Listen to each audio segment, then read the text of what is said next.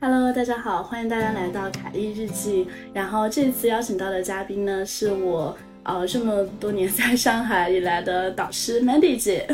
呃，要不 Mandy 姐先跟大家做个自我介绍吧。 Hello，大家好，今天非常荣幸能够来到 Kelly 的播客。其实这次播客是收到喜马拉雅的邀请，然后是做了一个呃粉红播客派这样的一个活动，然后是在十月十八日嗯就是是全球公的那个粉红丝带节日，就是呼吁大家关心这个女性健康，希望有更多女性能够好好的爱自己，能够去关注自己的情绪和身体。嗯对，嗯，那这里我也跟就是节目前的粉丝们先简单介绍一些曼迪姐的这个个人经历啊，好呀，嗯。呃，Mandy 姐应该是武大毕业之后就一直在一家 top 外企，然后、嗯然后担任这个重要的工作，嗯，然后在中途的时候是去到美国，然后顶级的商学院 读了 MBA，嗯然后这个时候呢又中途休学， 没错，回头创业， 是，拿了非常多的融资，然后现在也一直奔赴在自己热爱的这个事业上面。哇，这个介绍太太太好了。 对嗯，那为什么会突然做这么大的一个转变，停止自己的职业升迁，然后去美国读书，然后包括后面创办一个教育公司，完全不相干的，跟原来自己的专业和职业生涯完全不相干的教育公司，这里边就发生一件事情啊、也算是我的人生中的转折点。啊嗯，然后当时是在大概二十六岁左右、啊，还正好跟 Kelly 你是现在这个年纪，现在这个年纪的时候，呃，其实那个我不知道你现在你在这个年纪的时候感受怎么样。我当时在二十六岁的时候，我对未来是是一种无所畏惧的，嗯然后觉得呃生命还非常的长，就觉得自己有非常多的可能性吧。嗯对，嗯嗯，但是在那一年的时候，我去体检就查出了我有一个肝血管瘤，嗯然后我印象还很深刻，当时是在慈铭体检，然后有一个非常高冷的女护士，嗯，然后查完之后就跟我说，就就她就是那个整个的脸非常严肃，我印象很深刻，她说说你这个肝血管瘤很大，六厘米，哦，然后六厘米，六厘米啊，然后哦他说，如果呃如果是呃，就是我们这个地方是没办法进一步检查，他说你要尽快去检查它到底是个什么情况嗯啊，要不要会不会进一步影响啊？所以当时一听，我其实就这个心就拔凉拔凉，浑身起鸡皮疙瘩，就有点儿，因为当时其实不太懂，你一对说到瘤就马上想到癌，对对，啊，所以你那个时候其实是有一种被震震惊到了。五雷轰顶，五雷轰顶，真的是，嗯。然后那其实，在回去的路上，我我印象非常深刻，我当时就呃坐在车上，我的脑中突然间就回想起了钢铁是怎么炼成的最后那段话，嗯，就说，呃，一个人在生命最后时刻，当你回首往事，你会否呃因为虚度年华而悔恨？啊嗯，鸡皮疙瘩起来了，是的，是的，就是突然就想到那一段话，就我我就在想，就是我是否过了一个我想要的人生？嗯如果生命今天真的是戛然而止了，我满意吗？ ，OK，嗯，这个是你看到体检报告之后引发你的一些引发的思，考，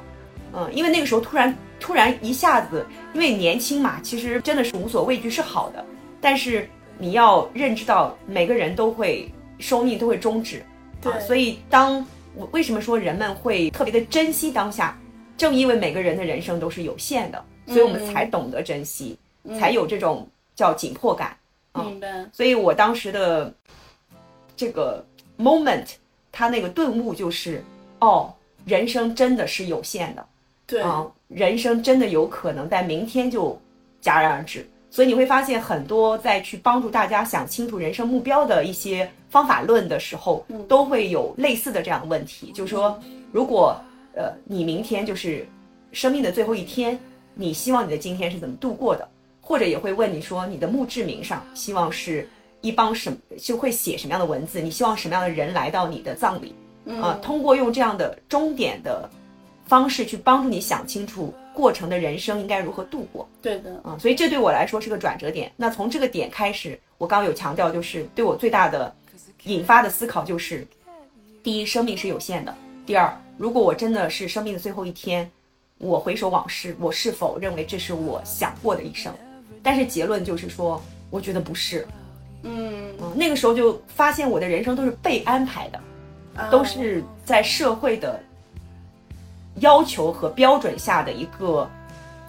固定式的一个，就像个机器人一样明白。啊、社会给了你各种标准，要高考拿分数，然后但是我们很少去聆听我们内心想要什么样的东西，我们内心想要在这个世界上活出一个什么样样子。所以那从那个时刻开始，我就启发了我的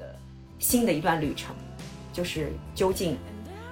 我自己想要过一个什么样的人生。嗯，明白。所以是相当于是这一份体检报告让你开始意识到，开始回就是追溯自己的经历，然后发现当时的那份工作可能不是自己真正追求的事业。是的，嗯，因为当时境外企，我觉得大程度上是更多是虚荣心的一个一个一个冲击，更多是觉得啊，进了一个外企会有，嗯，是一个被别人认为非常棒的一个职业选择，而且当时选的想的更多是薪酬和这个 big name 本身的社地对位。啊，但是很少去问自己，那这份工作本身是否是你认为你的时间、你的生命想要去付出的一一个事业？所以，所以你在那之后，就你开始思考自己的呃现在过得是否有意义的时候，你就决定好下一步去到哪里了吗？没哪哪这么简单，太难了，要想清楚太难了。嗯那个只能说给了你一个启发，嗯让你开始看清楚，嗯因为很多时候我们就要在一个叫自动驾驶状态，啊、是的，嗯，嗯就是很多时候你其实你的生活，你是没有在体在体会和感受它的，是的，嗯，这也是最为什么现在这个叫活在当下和正念这种思想在盛行。就很多时候我们可能看起来我们过了八个小时，但这八个小时你是不是在认真的活在当下？对，啊，很多时候是不是这样子的啊？所以呢，当时对我来说的话，可能已经悟到了这个事情，但是，嗯，其实要真的想清楚自己下一步要干什么是很难的。嗯，就是开始拿到那个体检报告应该是肿瘤，后面又去查了，去查了，然后呃，对，没错，就是呃，我还专门去广州找了一个肿瘤医院去好好查了一下，啊然后体检报告应该是呃出来之后，最后那个检查结果出来之后说是良性的，然后我会啊太好了嗯很释然，但是那个时候就呃就开始有了一种想要去探索自己想要过什么样人生的这种诉求吧，嗯啊，很强烈的一个驱动，嗯，启发已经留下了，对，启发已经留下了，所以那就像你刚刚说，是马上知道，那哪能知道？你会发现这个我们其实这二十几年过的，就像刚刚说是个自动驾驶，对，我其实没有形成自己对如何做职业选择、做人生选择，我没有什么方法论，也没有指引方向，所以这个时候只能说是被开悟了，但是呃还不知道如何去做。嗯嗯，哎，我发现很多，就是我听了很多人的故事，大家很多的时候都是在可能二十六到二十八这个阶段，突然有一个 moment，、然后去改变自己人生的航向。有的可能是呃，像 Mandy 姐姐可能是在身体上有一个警示，然后有的人可能是父母，嗯，呃，有一些 对改变，然后有的人可能是家庭和婚姻，嗯、就是是可能到了这个年龄阶段会有一个启示，对，其实每个人他上天给你顿悟的方式可能不一样吧。嗯嗯，但如果有的话，在那个时间点，我们都可能把生命中的一切都当做最好的安排。 嗯，这确实是因为大部分的改变都是来自于一些并不是让你觉得那么喜悦的事情。是的，是的，嗯只有这样才会 move on。嗯，是，嗯， 那当时呃，就是又去广州查了这个肿瘤是良性还是恶性，之后做了什么呀？嗯，那之后就开始了一些探索，就是就是在想，那接下来到底你说怎么办吧？嗯啊、到底要往哪些方向？其实也是因为机缘巧合吧，就是我有一个学姐，她一直在考 GMAT，要申请美国的 MBA，、然后我就，所以人生中、生命中也有一些贵人，就是一些，嗯，就你多多去敞开心扉，去多了解一些不一样的人在。呃，过什么样的生活可能会对你有些启发。对然后她当时就很想去美国开拓自己的视野，寻找一些新的方向。然后其实也是跟过，因为跟他的交流，我知道了哦，原来还有这样一个可能性嗯，啊！因为美国的 MBA 它本身就是一个职业教育，对就很多人其实去了之后，大部分人都是想转行，嗯啊，就是原来比如说做这个 non-profit 做这种。公益的，我对想去转到咨询，或者说我原来可能做金融，但是我现在特别希望去做教育，其实会有很多的不同类型的转行，尤其对美国人来说，嗯，所以我才知道哦，原来这是一个机会，它是一个第一呃，让你能够去有一段时间去完全开放的去看自己的生命中有可能性的方向，并且去触碰它，然后有机会去了解这个是不是自己想要的。嗯嗯，然后那当然第二个的话呢，就是确实，嗯，这里的话它也会给你提供一些系统化的方法，让你对能够有章可循去找到自己那个热爱的方向。所以我当时就很受，就是很很吸引我。嗯那马上下一个拦路虎来了，我问了一下费用，嗯 大概要一百二十万人民币。 ，Oh my 嗯 god，我就是个穷不啷当的人，那我家里也就是一般的家庭，那我觉得下一个障碍就来了，那怎么办？那你你你觉得有这个好机会，你去吗？啊，那你这个经济情况怎么搞？嗯，而且当时可能身体状态还是要去做一些调整和理疗的。是，其实当时这个身体倒还好，因为它是个良性的，而且医生就说，那这个的话呢，呃，更多是需要你自己去在平时注意调整情绪啊，一些工作哦方式这些，啊、但更关键的，其实已经回归到说，那有了这个事情之后，我后面到底想要什么方向？我当时的关注点更多是在这里了。嗯，就已经往前往前看了。是的，对，嗯而且还要考各种这个考试，GMAT，、这个你要考顶尖的，对吧？对我还得考七百六十分，七百六十分什么概念？对吧？你这个总分八百分，你要打破九十九的人群，所以这些申请都很难。嗯，那所以这个过程很多人都会那，但我我又觉得每个人其实活在这个世界上都应该有机会去知道自己热爱什么，以及有机会对活出一个精彩的人生。所以对这也是为什么后面会创这个业，就是嗯觉得自己当时经历的这些过程，有没有可能去帮助别人省省力的嗯，去达到这个效果？嗯，创业应该是在就是在 Duke 的第一年，然后休学，然后回来创业。嗯，这个过程是这样的，那呃后面我就决定读 MBA 了。对，啊、决定读 MBA 的过程呢，那个时候其实还是没有想清楚自己想做什么。嗯，但是美国的呃学校非常关注你是一个什么样的人，对对，所以这个过程就你也你也做过这个业务，对就来了一些问题，就是 What defines you？就是到底什么定义了你这个人？其实这些问题是会很好的帮助我们想清楚，我们在这个世界上到底希望能够做一个什么样的人，嗯就是能够去标志你这个人在这个世界上活过一辈子的事情，你认为希望是怎么样的？啊嗯所以呢，因为这样的一些问题，我开始了，真的是人生我觉得第一次这样的思考。以前真的很少会去问我是谁，嗯，到底我最在乎的是什么？对我来说最重要的到底是什么？很少想这些问题。但是因为这些文章，你开始驱使你想，那嗯这些文章一开始想的并不顺利，因为在那个想的过程，我才发现原来我那么少的跟我自己对话。嗯，其实大部分时候我们都在跟别人对话，是的，大部分时候我们很少去问问我们内心，你你你的感受是什么样子的呀？你现在你在想什么呀？嗯，你希望怎么样呢？就是那个时候我才发现，原来我这么不了解我自己。嗯嗯，OK，所以为了帮助自己把这个文章写好，真的是写了上百稿，啊、一遍又一遍，每一遍写完之后看一看，都觉得打动不了自己。嗯，就你如果都打动不了自己，你自己都没有为之兴奋，为之感觉到热情澎湃，那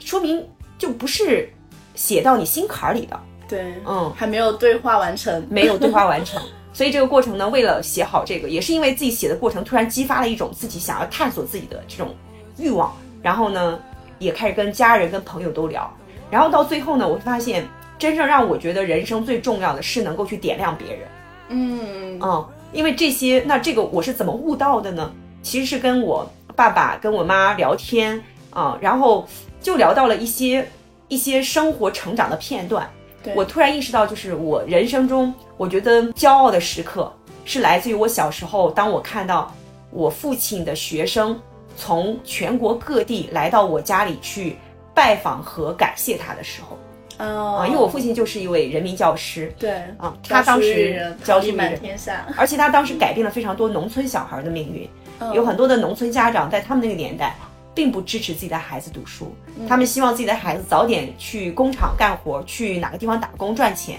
但是我父亲当时为了让那些孩子能够读书，会一个个去拜访他们的家长，刚让他们知道说读书对于他们的孩子未来有多大的改变。嗯所以现在他的学生，有的人去医院，呃，做了非常优秀的医生，嗯啊，有的人也在商界。那这些人都会在过年过节都会回来跟我父亲啊去拜访，包括去年我父亲生病，我们我跟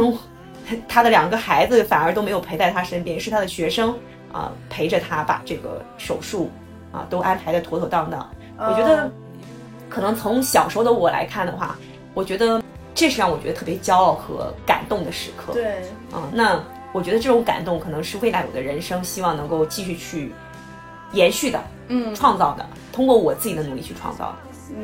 其实可以理解为就是丹妮姐后面想要去做这个事情，其实，在你的童年或者青少年时期已经埋下这颗种子，是的，但是是需要这样的一个契机，让你停下来去思考这个种子它到底是什么，你说太对了。是吧？是的，嗯，我觉得其实我、呃、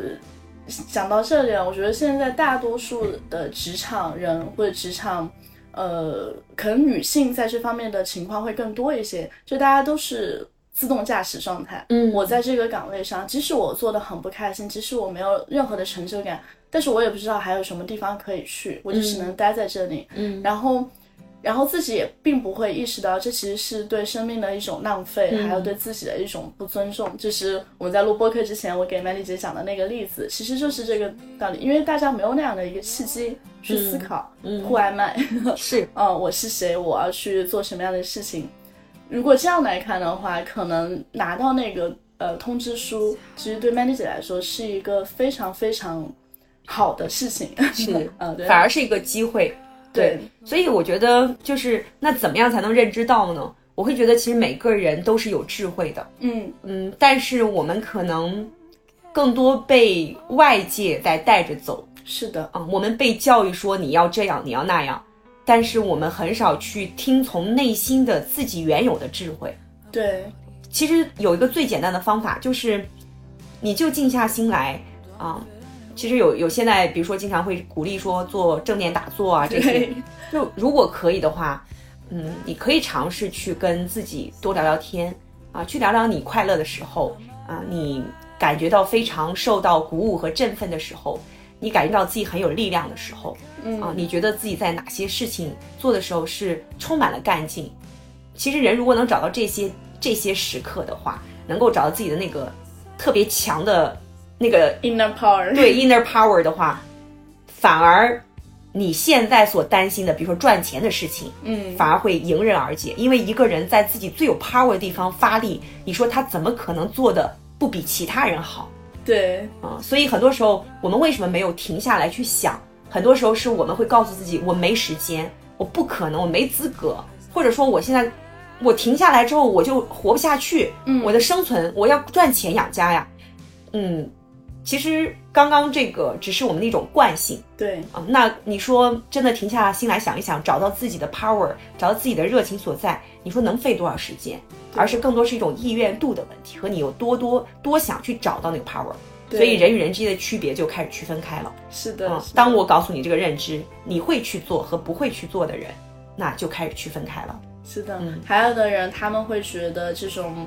呃，就是和自己对话会非常的矫情和肉麻，因为嗯我也听过这样的话，他们觉得嗯，每天干自己的事情不好嘛。但是问题点就在于你干的这个事情到底是不是真正你应该去做的，你想要去做的。最难的就是刚刚那个点，对，就战略比战术永远更重要。对，大部分人是战术上努力，战略上，战略战术上勤奋，战略上懒惰。对战略是 什么？战略就是选方向，对你的人生应该在哪个轨道上。但大部分人都不在这个地方花时间，嗯这就是人与人之间差异区分开的原因。嗯我觉得我还想再讲一个故事，就是我昨天跟我的天使投资人，嗯他是十九亿美金卖给百度的一个创始人，啊，他给我讲了一个故事，就是为什么说他最后能够取得这么大的成功。我来响应一下我刚刚说的点，就是因为他在战略上做对了。嗯，他当年从 MBA 毕业的时候，在接手嗯接手这家公司的时候，这家公司其实状态非常差，嗯腾讯、盛大安排了各种，嗯把他们的核心都已经挖空了， 嗯，然后但他仍然这个可愿以意，播吗？我觉得可以把那个叉叉掉。好的，嗯，然后呢，就是，但是他当时仍然愿意选择降薪，嗯因为 MBA 基本上就是百万年薪， 对，对但他基本上可能拿个三分之一吧，嗯啊、然后还住在一个非常破旧的老房子里边，整个生活条件也很差。团队呢又处于一个非常处于危机的状态。但为什么他仍然能坚持下去呢？他就告诉我，因为他知道这个战略方向非常正确，他眼中有一，他脑中有一个清晰的美景，那就是互联网时代大的机遇。嗯，而他认为，在是这个机遇里，一一定可以成为一个弄潮儿。对，他看到了这个，所以他愿意牺牲现在所受到的这些灾、这些苦难。嗯，所以就回到刚刚，就是这个方法都大家都知道，但是真正能够去让自己走上这样一个正确的方向的人，嗯，这个就是最难的，因为它意味着你可能会在短期里边接触到一些挑战，对那你会不会放弃呢？对，其实可能还是要在前期有足够的一个，一个是自己要有这个意识，嗯，嗯、就是可能生命中有个 moment 让你意识就到，比如说听你的电台就很好 呀，听你的播客就非常好，就是打开认知这是第介一步绍。了介绍了，一年对都没更新。 对，就是一个是有这样一个 moment 去打开自己的认知，然后另外一个呢，就是要在这么多信息里面去筛选出自己认为对的，然后第三个还要跟自己的能力去做好这个匹配。没错，嗯，然后第四个可能就是我觉得可能也是最难的，就是坚持下去。坚持嗯对，只要是对的赛道，嗯，适合自己的，对，一定要找到适合自己的，这个很重对要。嗯每个人的能量场，每个人适合的东西不一样，也不需要都是说都要像他那样子。我觉得不是这样都能做到。嗯我觉得就是能够找到适合自己的最佳赛道、最佳的位置，嗯，就是就跟有本书叫《定位》，就真的每个人就是最关键就是定位，找好自己的战略定位。那个是对最关键，多花点时间在这方面，对你的日常工作还是可以照常进行。但如果你在这方面多花时间，你就可以更快的弯道超车。嗯嗯，我昨天就是在我们来录播客之前，我昨晚躺在床上，我就一直在想，就是，呃，Mandy 姐当时在 EY 就是在安永的时候那种工作状态，呃，我可能也能想象得到，就是肯定能力是非常非常强的，但是能力之外，可能伴随着各种各样的，呃，非自己能够控制的焦虑。嗯，嗯，其实实在话说，在四大，我觉得还是比较单纯的，嗯就是它还是比较单纯工作环境。嗯，比起我现在创业的焦虑，那简直就是 九牛一毛。九牛一毛，不值一提。哦嗯真的，现在真的创业了之后，你发现我，我昨天还跟几个创业的朋友一起在下午茶，嗯嗯，然后包括我前两天跟呃十年没有见的同学见了面，当时我们现场四个人都是武汉大学的校友，然后我们四个人聚会，我们三个人呢是在创业啊、其中有一个是亚马逊工作了几年之后开始做电商创业，还有一个是非常热爱呃影视创作，在美国的 L A 在 Los Angeles 做影视创作的创业，嗯，还有一个呢是在宝洁做了十年的职业经理人，非常明显，宝洁那位同学更轻松。嗯，所以其实比起现在创业的焦虑，我真的觉得在 Star 在做一个打工人的时候，简直太美好了。嗯，嗯，但是那个指的是生活状态。那个生活状态嗯，但焦虑指数确实不一样。那当然说，你说在 Star 时候有没有焦虑，有没有压力，肯定有。那我觉得那个时候的焦虑的话，更多是来自于说，呃，我觉得分两两种，第一种是刚刚入职场对自己的怀疑和不自信。嗯，对，嗯，就是你不确定自己是否是一个能胜任这个事情，你尤其女性经常会面临一个什么挑战，就是非常强烈的自我怀疑，对，非常的不自信，觉得自己怎么什么都不，好像我真的行吗？我我我到底为什么值得别人给我这个工资啊？ 啊，我觉得第一是这个这个焦虑，就是对自己的怀疑的焦虑，对。对然后第二个的话呢，当然就来自于说，在这个过程中不断的有新的这种挑战，比如说你有更难的项目，有非常有技术难度的和这种非常难搞的客户，或者说你突然要去做带队做一个上市项目的负责人了。嗯，我觉得这两种其实最难的，我觉得是第一种。第一种是你内在的一种认可，对这个如果能建立了，其实后面更多是事的层面的。嗯第一个是人的层面，我觉得对我来说，第一种焦虑的话，我是花了三年的时间才克服的。嗯嗯，那我可以跟大家分享一下克服这种焦虑的方式是什么？因为这种焦虑，呃，我不知道大家有没有看过一本书叫《Lean In 向前一步》，嗯，啊、是 Facebook 之前 COO 呃 Sheryl Sandberg 写的写的。他这本书里边写了非常多，因为她作为一位女性，她自己讲述了她在成长过程中跟男性对比心理上的非常大的差异。当时有个小的细节，就是他在 Harvard 读书的时候，嗯，他跟他弟弟还是哥哥的哈，都要考试，他已经准备了足足几个月的时间准备这门考试。他在要临门一脚的时候，还是非常紧张，认为自己没有准备好。他哥哥就是临一周准备了一下，然后上考场之前说：“哇，I'm fully prepared，我我我完全准备好了，我完全可以拿高分了。”嗯，这就是差别。所以你看，他的从客观上来讲，Sheryl 准备的比他哥哥准备的更好，但是他从主观层面仍然认为自己不 够好， ，not really， 这就是典型的女性心态。对，非常非常频繁的出现在了我认识的所有的女性身上，而我自己也也是当时的这个典型。所以我在克服这种事情的时候，其实你就是要有一个非常好用的方法，就是做到自己认为自己做不到的，嗯你证明给自己看，你比自己想象中的更强大。那怎么样才能证明给自己看你比想象中更强大呢？那就是跟你的内在去做去做挑战，我去做一些你认为我做不到的事情。所以在那三年过程中，我我有一个机遇，就是你会发现真的是。真的叫什么？叫福兮祸之所焉，祸兮啊、呃福之什么呃，所言，所所载还是什么 的？哦所载就所载我忘了。就是就是那句话就说，其实祸跟福之间，它永远都是转念之间，祸可能就成了福。那我的这个机会也是来自于工作第三年，突然来了一个超级大的挑战。哦，这个挑战我在能当时的懂我， 对，并不是我所欢迎的。嗯啊、当时是我们在科的项目，嗯然后呢，这个项目是当时我们的公司特别重视的，非常不巧的，我当时其实也就是才刚刚升升 senior one，就是第三年刚刚开始，就对嗯是也就才工作两年，而且我是一个什么样的人呢？我是一个非科班出身，对啊会计和审计呢，也就是刚刚入门，嗯啊、理解都不深，嗯、然后呢，非常不巧的就是带队的我们那个 manager 意外怀孕，而且胎位不稳。嗯胎位不稳，要待在家里休养，待在医院就是休养，不能带队了。然后说 Mandy，你能不能带队？ ，Oh my，我一下就，懵了，嗯因为这个项目特别难，难在哪儿呢？它难不是难在别的地方，它难就难在了会计的会计准则的理解程度，因为它要做大量的，它有大量的收购和出售子公司，啊，所以有专业知识非上面的门槛非常非常难，而且嗯所以对专业挑战特别大。而我又是一个，嗯，其实刚刚搞懂利润表跟资产负债表是怎么回事儿的刚人，刚配平，刚刚配平，刚你还真的别说，真的就是刚刚配平，刚刚懂得怎么我要去搞这么大的一个合并，嗯合并的一个呃项目，而且我要在七天之内要搞定，嗯，七天你天哪让我怎么学？天哪，我当时一下子就要崩塌了，而且老板就在盯着，还决定了我这一年的打分，就是所以所有的压力都上来，但是我最后我成功的完成了。这个成功背后有非常多努力，因为当时万科是在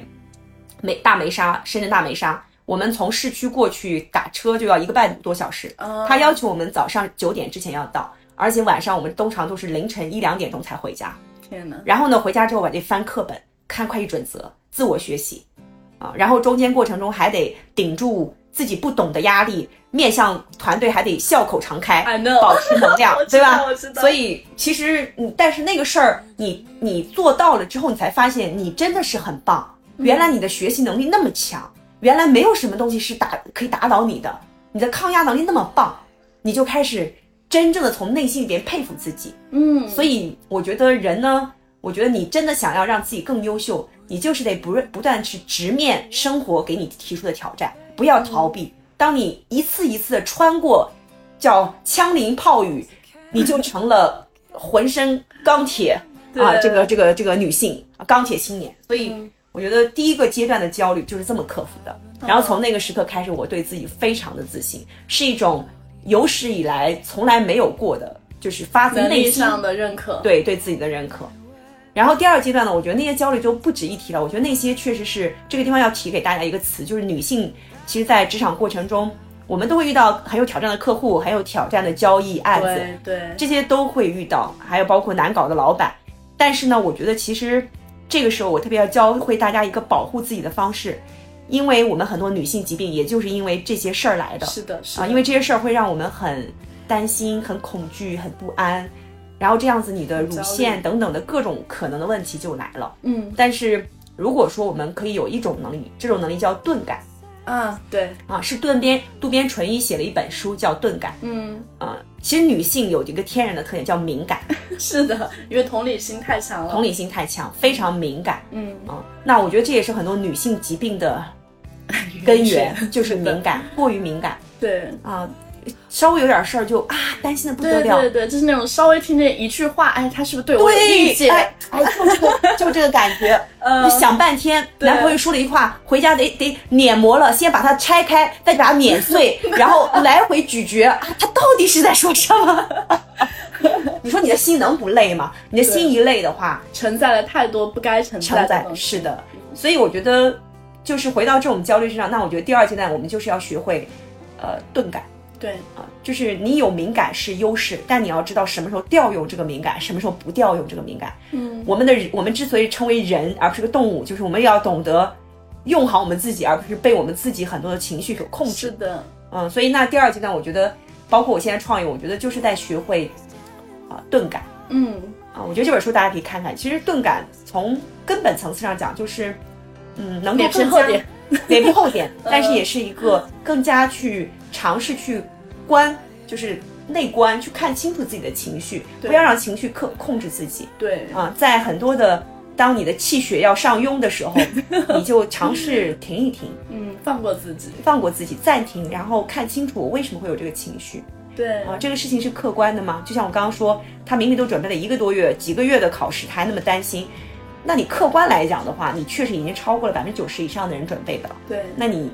你有你担心没问题啊，但是你可以知道说这只是你的一个情绪嗯，啊，放过自己。对，嗯，就是发现，因为在职场上也会经历很多，比如说女性领导人和男性领导人的嗯一个差别，其实很明显就可以看出来，女性她是有先天的优势了。没错，她的同理心会更强，她更愿意去放下自己，去倾听对方讲话，然后呢，更能去激发对方的情绪，然后去朝一个共同的目标去努力。男性领导人呢，他可能在更自我一些。，对更自我，但他的目标感会更强，所以他会用各种方式去 push 你去完成，因为他比较的 aggressive，就是侵略性相对强一些。对，然后如果就是一个女性，她能够在保持同理心的优势之上，然后还能去除掉敏感的那一部分，多一些钝感，嗯，，对，其实就无所不利 了。就无敌了。所以每个人的这种就是刀有刀有两面，对吧？这个就都是说你的好的都可能成为你的坏的，你的坏的有可能成为好的，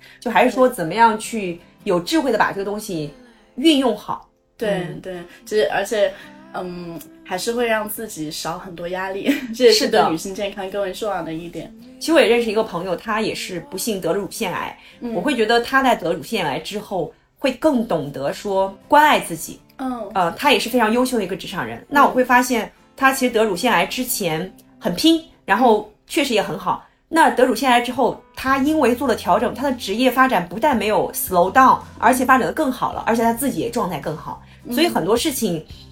嗯，如果你调整好了，反而他不会是说啊、我就不在乎了，或者说我这个事情可能是做不好了，反而他会让你，因为你的能量场也更持续了，可以做得更好。嗯，就是讲到女性健康，Mandy 姐，嗯，就是去年的时候，应该是在女性健康这方面遇到了一点点的小困难。其实是有一个子宫肌瘤，然后也去嗯做了手术。对，其实我觉得子宫肌瘤也是因为创业过程中，呃，压力也是比较大，哦所以也是还在一个，觉得我自己也是在一个不断的修炼过程。对，然后我觉得经过那些事情之后呢，可能自己又会升级了一层。嗯，嗯，就当时子宫肌瘤，我觉得也是因为，嗯，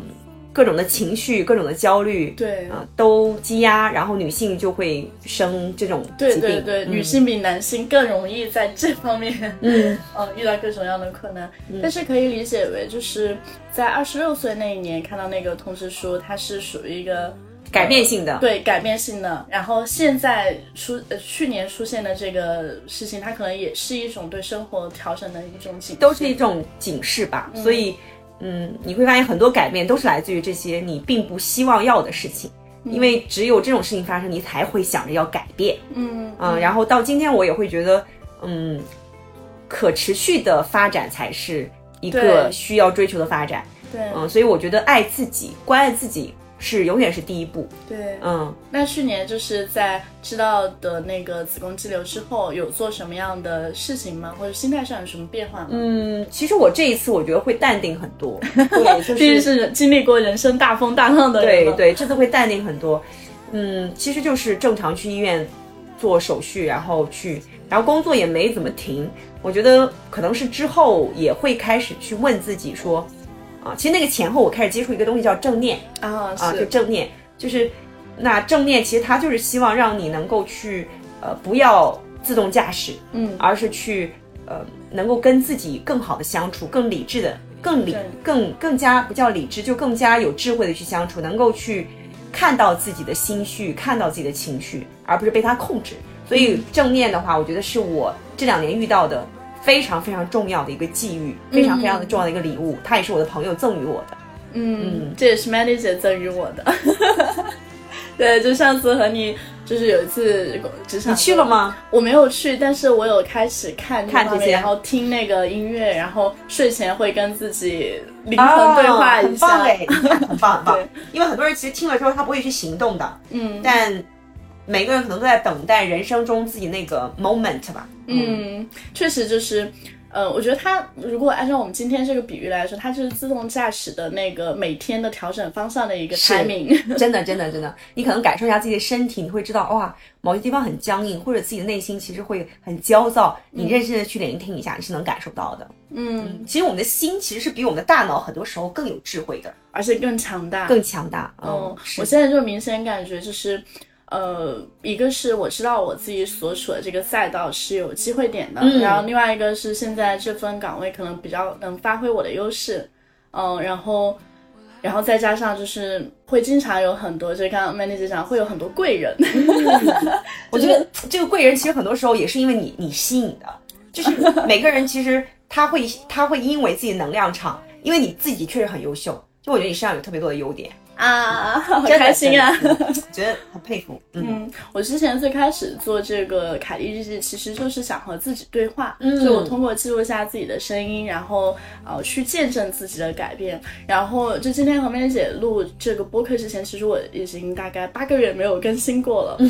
已经中途暂停了。但是今天和你录完播客之后，我内心有一个特别特别 strong 的一个想法，就是我要把这个事情坚持下去。特别好。嗯，一个是确实在对话的过程中可以感受到、就吸收到你能量，好不好 吸？取到你的精华的部分，然后对我的人生也有非常大的意义。然后我可可能对可能啊，就是对一些听众也会有非常大的这个帮助和鼓励。嗯然后另外一个就是在这个对话的过程中，也会看到自己还有很多可以去做改善的地方啊、嗯比如说自动驾驶这个概念。你这是你非常美美妙的地方，就是人其实是只有通过不断的反思，才有可能对看清楚。对的嗯其实身体的健康，嗯，第一步就是你自己的情绪嗯，啊、第一步就是内在。太重要了。啊、内在的平和，不要内耗。 啊、我觉得，所以我觉得，如果说女性朋友啊、希望能够有更健康的人生，我觉得第一步就是去能够首先 aware 到认知到我们刚刚说的一些问题，就是我们知道我们是有很强大的优势，叫敏感。对，然后我们有很强大的优势，就是我们的情绪的这种感知和发呃发挥能力是比较强的。但是我们也要知道，这有可能也可能成为是伤害我们自己的一个事情。是的啊，所以只要先认知到这是第一步，然后第二步，我会觉得确实应该去嗯，用正念也好，或者用自己你能接受的方式，去更好的让自己有一种钝感的能力。嗯，嗯，就是能够不要让情绪成为伤害自己的武器，呃，伤害自己的这个这个事情，而是让它成为自己的一个武器。嗯嗯，所以我觉得第二点确实开始去尝试看清楚情绪，然后让它不要伤害自己。嗯嗯，然后有一种钝感的能力，对。然后那当然最后的话，就觉得建立一些呃正能量的圈子，这正能量圈子，嗯，一方面的话，确实你可以去扩大一些，就是其实现在我觉得还是比较比较方便的，对对就是对可以会找到一啊些嗯矿呃一些一些不一样的人群，去找到一些能够不断启发自己、让自己向上的这样的人。嗯其实之前也会跟很多朋友讲，就是。嗯，在哪里不重要，但是与谁同行太非常重要。 对，嗯然后当然我也建，我也鼓励大家就是在健身啊，嗯啊，包括我自己很喜欢做瑜伽，我觉得找到一个自己能够去有呃释放的一个对，对身身体的一个方式也是特别好的。嗯，就是想办法把这种压力或者这种情绪给释放出去，也然是后一个好 的。对，然后再把自己的情绪引导回正轨，嗯、然后让自己的心更加坚强一点，不要那么敏感。 是的，是的，就是就是我觉得这个地方就是特别要强调，就是说，就情绪它是你你哪一天你可以感受一下，其实情绪它它来了，它可能也会走，对吧？它也会对走，但是在情绪当下的时候，就是一个事儿其实根本就没有变过，但是为什么我们在情绪当下的时候，我们就会那么那么的焦虑呢？而那个事儿根本就没有变过，所以你就可以想清楚了，就是所以情绪它很多时候是暂时的，而且它是主观的，它并没有真实的去反映这个事情的客观情况。那如果是这样子的话，我们作为一个理性的人，作为一个有智慧的人，我们为什么要让它带着我们进入到一个让我们自己受伤害的境遇呢？对对，没有，必要。嗯，你真的可以哪天等到你生气的时候，你可以感受一下 啊，感受一下生气的时候，嗯，自己当时在那个状态是怎么样的，自己在经历什么事。等到你过了一段时间，你再去看看这个事情啊，又是怎么样子的。其实对都是同一件事情，对。但在情绪中就会啊，特别的伤害自己。嗯，关于这个，我自己有一个小技巧，但我不知道是不是适用于大家哦。嗯嗯，因为现在工作的原因，其实会接触到很多让自己比较尴尬的场景。嗯 然后有的时候，比如说听到某个消息啊，或者是知道对看到对方的反应啊，呃，我会特别焦虑。就是最开始的时候，嗯我会特别焦虑，我会觉得很尴尬。嗯哦 oh my god，这是这是我能够 handle 的吗？就是。嗯他为什么会有那种反应？我就会整个的那个毛细血管就会张开，嗯就会觉得天啊，给我找个地洞钻进去吧，会有这种 moment。然后后面我会让自己去思考，我现在这个焦虑其实还是对于未来的一种恐惧，因嗯为我担心这个 deal 这个合作谈不成，我担心他会对我以及我背后的这个平台去产产生一些质疑，对，嗯嗯，或者是我担心他会去影响整个周围人对我的评价。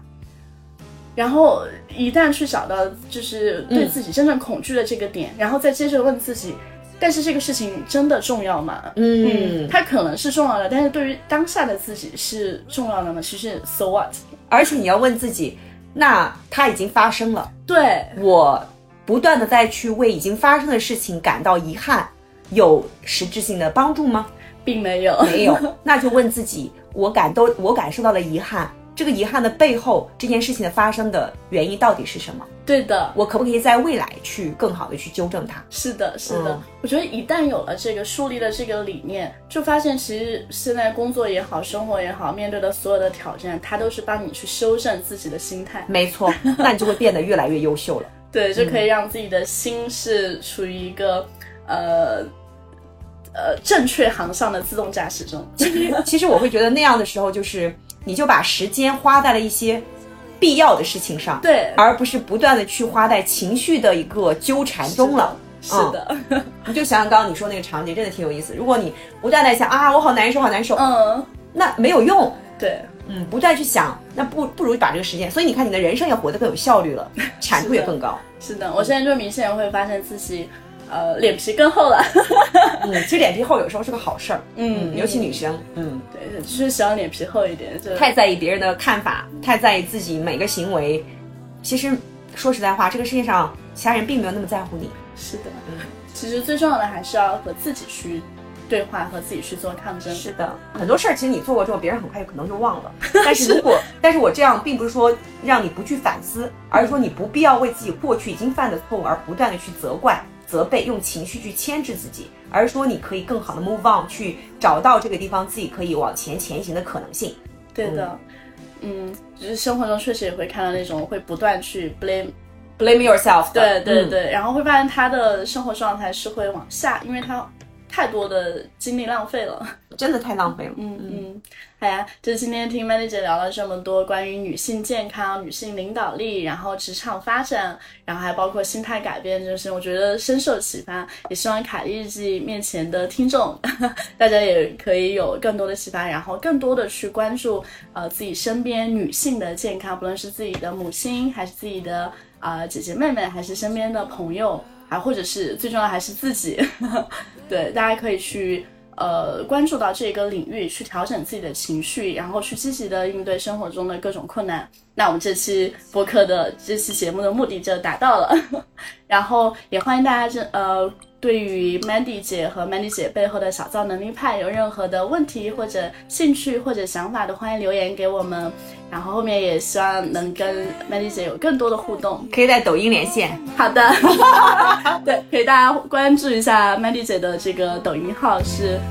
职场教练 Mandy，好的，大家记得搜索一下哦。嗯嗯，好，那今天非常感谢 Mandy 姐来到凯莉日记，嗯，希望下次再多多互动。好的。嗯，好，拜拜。